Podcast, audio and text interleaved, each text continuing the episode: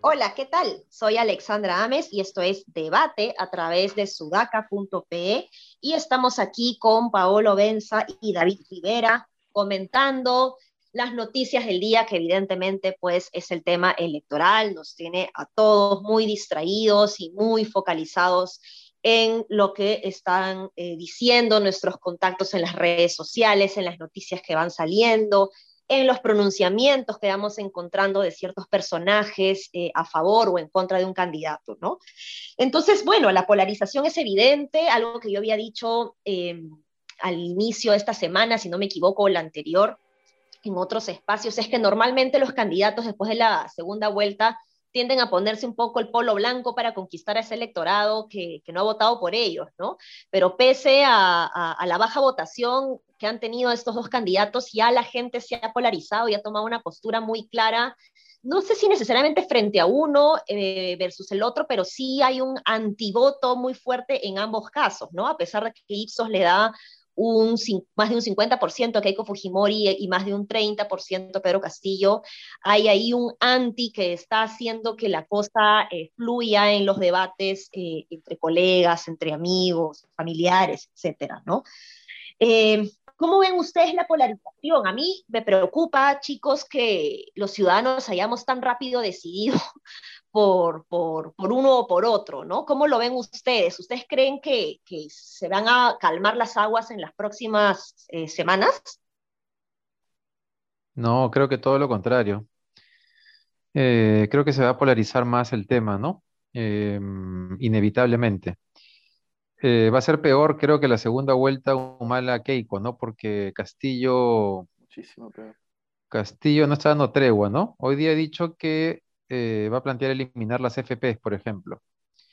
Entonces está clarísimo que en el tema económico no, no tienen ninguna intención de armar una hoja de ruta y eso va a generar mucho, mucha más confrontación de la que ya tenemos ahora. Eh, yo insisto que a mí lo que me preocupa es el tema más que el modelo económico, eh, el tema del Estado de Derecho, ¿no? respeto por ciertas cosas, o sea, ciertos eh, por el sistema democrático y que nuevamente en este ánimo o, en este antivoto por el otro, no le estamos exigiendo a los candidatos ciertos compromisos que deberían ser como mínimos o fundamentales. Ahora, a mí me, a mí me da curiosidad saber cómo va a reaccionar la élite empresarial o la élite limeña en general cuando se empiecen a aproximar las semanas y vean que Pedro Castillo sigue saliendo arriba, si es que es el caso, ¿no? Yo creo que va a haber unas escenas de, autohumillación bastante bravas en esta, en esta elección, porque va a ser bastante más polarizada, como tú dices, que la de, que la de Humala. Castillo no va a firmar ninguna hoja de ruta probablemente y no tiene por qué hacerlo como lo comentábamos en los podcasts pasados. Este, una cosa que yo quiero comentar es, hablando incluso de polarización, es la polarización que ha acabado dentro del sindicato magisterial, ¿no? Que es ha estado dominado por dirigentes de Patria Roja durante años de años y de hecho el CONARE nace un poco y vive en realidad para eh, cuestionar esa, esa, dirigencia Patria Roja y, digamos, intentar recuperar el poder dentro del sindicato o, tomar el poder dentro del sindicato. Y los dirigentes de Patria Roja que fueron con Verónica Mendoza en esta elección han endosado ya a Pedro Castillo y ellos son bien enemigos internos. Y ustedes saben que con la izquierda, entre enemigos de izquierda pueden llegar a ser tan enemigos a veces con la gente de la derecha, al menos en política no tan polarizada, pero, pero bueno, han decidido cerrar filas y yo también creo que eso es sintomático de cómo ven en, el análisis político que va a salir Castillo. Yo creo que ellos ya lo ven en Palacio. Y creo que eh, eso también le puede jugar en contra a Castillo, ¿no? O sea, ese Castillo tiene todo para hacer la candidatura que se derrumba en cinco días, porque realmente tú lo pones a debatir y te va a sacar, pues, este, nacionalización, estatización. Esas palabras todavía en el Perú dan cierto resquemor. Creo que lo, lo, que en donde Castillo gana es en otras cosas, ¿no? en, otras propuestas. Pero bueno, eso. Sí, ahí yo creo que eh, cada uno de los bandos, digamos, va a tener que armar una estrategia para eh, ver cómo, cómo generan la conquista de este pequeño 30% me parece que, no menos, ¿no? Que, que ha decidido votar eh, blanco viciado, ¿no? En el, desde el lado empresarial, evidentemente hay gente muy visceral eh, y, y contra pro mercado que no está dispuesto a ceder nada y que te ruquea con facilidad, pero creo que también hay otro grupo de empresarios que se han dado cuenta de que eso no va a ayudar a convencer a aquel eh, grupo electoral que todavía no, es, no ha decidido su voto. ¿no? Entonces, eh, está claro que el terruqueo no, no ayuda a, entender mejor quién es Castillo, qué propone, etcétera, y ya ni siquiera asusta, ¿no?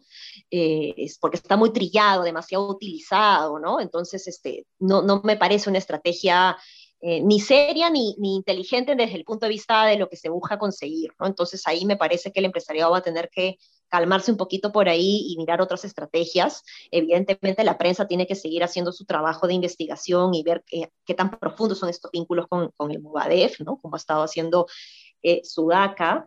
Eh, pero desde el lado de la, de la izquierda también, este, como tú dices, Paolo, es bien interesante cómo eh, dos grupos que pueden eh, haberse declarado enemigos, digamos, hoy estén juntos, pero finalmente esta frase de, de el enemigo de mi, sí, de mi, mi enemigo es mi amigo, ¿no? ¿Cómo sí, es? El enemigo de mi enemigo es mi, enemigo, es mi amigo, claro. Entonces, este, en este caso, creo que es unir fuerzas frente a algo que, que, que, que, realmente no quieres que suceda y está clarísimo pues que estos grupos tampoco quieren que, el Fujimorismo entre, ¿no? Eh, ahora, ¿qué, ¿qué, roles ustedes creen que pueda eh, tener Cerrón eh, a favor o en contra de Castillo? Y por ahí Vladimiro Montesinos entiendo que se ha estado pronunciando también. ¿Cómo ven la cosa por ahí con estos eh, asesores tras bambalinas, digamos, que pueden ir emergiendo eh, y, qué tanto favor o, o, no le hacen a los candidatos? Cerrón, o sea, depende de qué punto lo veamos. Cerrón me parece que dijo la semana pasada en una entrevista algo que es importante, cuando le preguntaron sobre si iba a asumir alguna función pública y dijo que no, porque le parecía más importante seguir consolidando el partido político que le debe dar respaldo a, a Castillo, ¿no? Ahí hay un entendimiento de la política que no siempre está extendido en la política peruana, ¿no? Eh, pero claro, tiene estos casos de corrupción, ¿no? Eh, por el cual está denunciado, que van a tener su efecto. Lo que pasa es que al frente hay otra, hay otra mafia, entonces ya no sé, es como eh, el, la corrupt, el corrupto acusando al corrupto, es como, no sé, no sé si en esta segunda vuelta entre dos candidatos con esos historiales, o por lo menos uno con el asesor con ese, ese historial, eso va a ser un, un, valor o no. Y sobre la parte ideológica, política, no creo, o sea, Cerrón va, está alineado con Castillo, no hay que retroceder, ¿no? O sea, están firmes en lo que, en lo, que creen. Entonces no es que vaya a haber, tal vez, tal vez, eh, tal vez Cerrón puede influir aunque por lo que he escuchado, Castillo es incluso más pragmático que Cerrón. O sea, Castillo es más. Podría terminar entendiendo el tema de hacer alianzas, pero yo creo que no eh, esa posibilidad no pasa por, por Cerrón. Yo, yo, solamente esperaría, por más que ya saben que yo no soy Fujimorista, todo lo contrario. Creo que le haría bien al país que Keiko Fujimori aparezca en la siguiente encuesta, en la siguiente encuesta reduciendo el margen de distancia con Pedro Castillo, porque eso lo obligaría a él a, a, a, a darse cuenta que necesita eh, hacer algunas, eh, algunos cambios, algunas modificaciones a lo que ha sido hasta ahora su estrategia de campaña. Ahora, habría que decirle a, Roque Benavides, esa gente que no da entrevistas, ¿no? Porque ah, no, bueno, habría no que decir, te, tendrían que... ¿Aló? ¿Hola? Dale, Pablo. Ah, ya, perdón, pensé que me había ido. Decía que había que decirle a Roque Benavides que no hay entrevistas, ¿no? Porque te imaginas en una que se manden con una pachotada, como una vez he escuchado, y una vez entrevisté a un gerente de una minera que me dijo, ah, sí, pues a, a esos a nativos que les gusta ponerse, ponerse plumas. Una, yo creo que había que decirle que, digamos, del Fujimorismo lo primero que tendría que hacer es llamar a la confianza y decir, señores, no hagan nada, no muevan un solo dedo, claro. no me van a ayudar. creo que un poco claro. va por ahí, ¿no? Claro, sí. ahora ellos creen, ellos creen que sí logran que, su posición sí logra. claro, que tiene, que tiene impacto en la población. Difícil que lo dejen de hacer.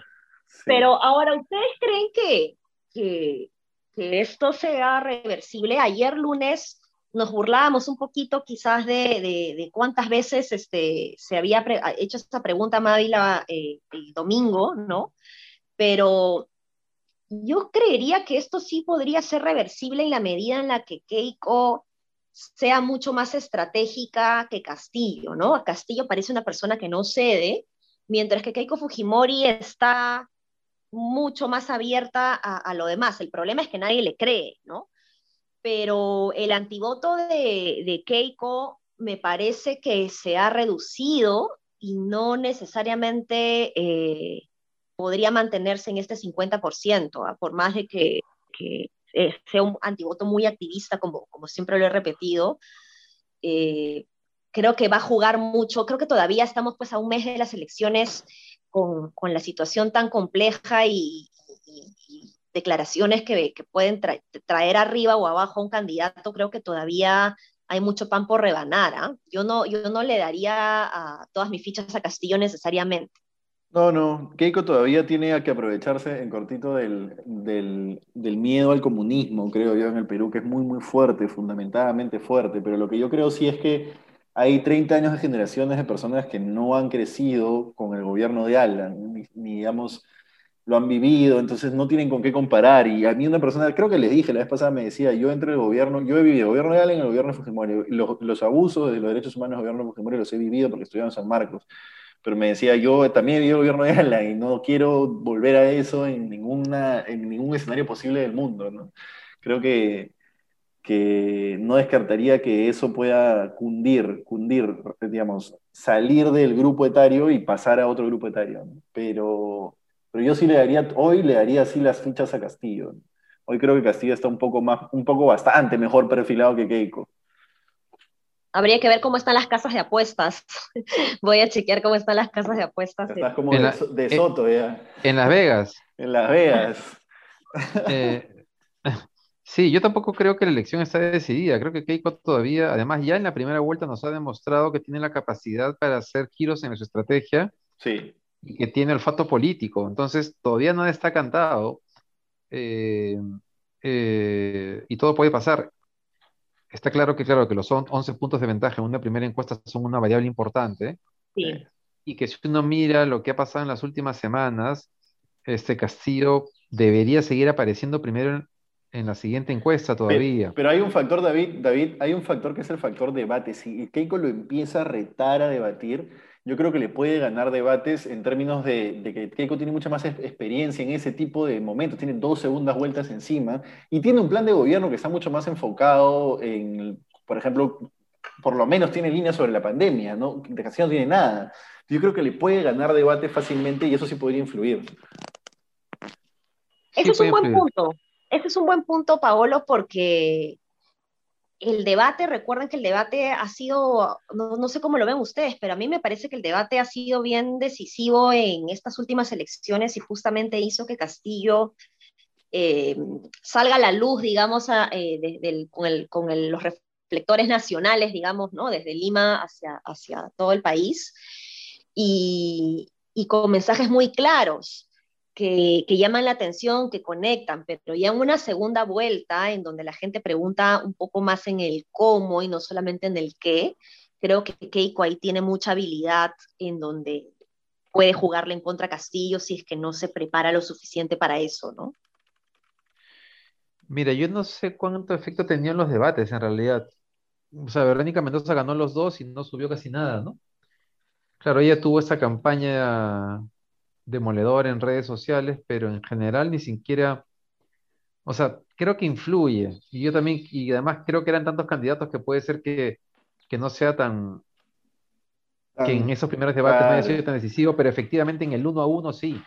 Ahí Keiko Fujimori tiene mucho que ganar. y, es bueno que si le va a ganar, le gane en el terreno del debate. Es bueno que por lo menos si va a recuperar, recuperen el debate, perdón. Sí, sí, sí, no, nada, perdónenme más bien por cortarles, pero pasemos a otro tema eh, muy importante que es el TC al inicio de, grabar este episodio, antes de grabar este episodio, habíamos eh, pensado hablar de eh, si era viable o si era mejor que este Congreso decida o tenerlo en, en el próximo Congreso. La verdad que no me queda claro cuál es la mejor o la peor opción pero justo ahora se acaba de aprobar con 98 votos en el Pleno para la reconformación de la Comisión Especial del Tribunal Constitucional, ¿no? Entonces, esto ya es un hecho, el Congreso estaría con esto ya eh, promoviendo una decisión para esta gestión del TC, y lo cual pues evidentemente preocupa mucho porque ya hay eh, varios acuerdos bajo la mesa entre algunas organizaciones políticas que además pues quieren este, eh, vengarse un poquito del TC porque han manifestado de que incluso está diciendo de que el Tribunal Constitucional no aprueba las leyes que el Congreso eh, aprueba, ¿no? Entonces, eh, preocupa mucho, mucho esta situación para la, la, la, gobernabilidad este, democrática, ¿no? Las instituciones se están cayendo, si bien con Castillo, con Fujimori, la democracia no está asegurada, pues tampoco con el TC que se vaya a aprobar en estos días, ¿no? En estas semanas. ¿Cómo lo ven ustedes? La pregunta es, perdón David, solo en cortito, si es que el próximo Congreso elegirá un mejor TC, ¿no? Escucha, mira, a ver, ah, qué difícil, es que no, tengo una respuesta porque antes pensábamos que lo mejor era que, que este Congreso le dejara esa tarea para el siguiente y ahora ya no sabemos considerando lo que se viene, pero también diría que considerando que tal vez este fraccionamiento que vemos ahora en el Congreso más bien genere contrapesos, va a generar confrontación, pero genere contrapesos, este, que por eso mismo sería mejor que el siguiente Congreso los eligiera, que no lo elija este de acá. Este, aquí ya hay claros indicios de que hay un interés, además promovido por Acción Popular, de ocupar esos espacios pues, eh, en el TC. Entonces, yo sí creo que tendería a preferir que, o consideraría que es mejor que no se, que no se haga eso en este, en este Congreso. Bueno, yo me quedo con la misma pregunta. Yo me, yo me quedo con la misma pregunta. No sé si es que realmente a mí me genera muchísimas dudas el Congreso que va a venir y yo sí soy bastante pragmático para eso, ¿no? O sea, el Congreso que vaya a elegir mejor que lo elija. Si el próximo Congreso va a ser un Congreso ultraconservador que va a poner un TC, que va a cambiar jurisprudencia, bueno, en fin, que va a fallar de maneras este, digamos, conservadores en ciertos temas, creo que no, creo que sería mejor que se elija de una vez, no sé, bueno, en fin. La verdad que este tema de Congreso, a mí me interesaba hablarlo porque es importante hablarlo, pero acabo de darme cuenta que me genera un malestar volver a tener que hablar de Congreso, incluso al menos con lo de las elecciones uno está pendiente de algo que, que va a tener un final, ¿no? Pero el, el, tema del mal Congreso parece que nos va a acompañar para siempre, o sea, es como pasamos de un Congreso a otro y nunca vemos una luz de esperanza, ¿no? No, más bien vemos un, eh, es como que vemos que cada vez puede ser peor, ¿no? Sí. Lo cual genera, más allá de la decisión que se tome, uno comienza a tener esta sensación de que no terminamos de caer. Sí. Y, Que siempre puede ser peor. y que siempre puede ser peor. Y eso en términos, pucha, de viabilidad de los próximos cinco años sí es preocupante. No descartaría que ese factor esté influyendo también en, en algunos votos, no sé si necesariamente por Castillo, pero en algunos votos que dicen que se vaya todo al, al carajo de una vez, ya Claro, esto no- claro. no- no- igual nos vamos a ir, ¿no? Sí, Sí, igual no sé, pues, qué, con qué Marta Chávez y Cecilia García nos vamos a encontrar en el siguiente Congreso, ¿no? Y, Sí. y bien este Alberto de Launde, eh, Gino Costa, Daniel Olivares han hecho un papel bien, bien importante, no sé qué tanta fuerza tengan esta vez eh, los, los candidatos electos, congresistas electos del Partido Morado, porque no solo son una fuerza mucho más pequeñita, sino porque los que han entrado, por más buenos que sean, eh, no sé si tengan mucha muñeca política. Yo no lo veo ahí a Málaga, por ejemplo, eh, gritando como Gino Costa, ¿no? Entonces, ah, bueno, está Susel Paredes, ¿no? Susel Paredes va, va ahí a hacer, este, como es bastante histriónica, seguramente va a entretener un poco la cosa entre las Cecilias García y las Marta Chávez, ¿no? Bueno, ojalá que Susel Paredes legisle a favor de la economía informal, ¿no? Ojalá que al menos compense todo lo que hizo como gerente de fiscalización de varias municipalidades. Sí, pues sí, pues bueno, ¿algo más para comentar? No, creo que es eso, ¿no? Eso. Eso es, ya hemos eh, pasado, estamos en 20 minutos clavadito.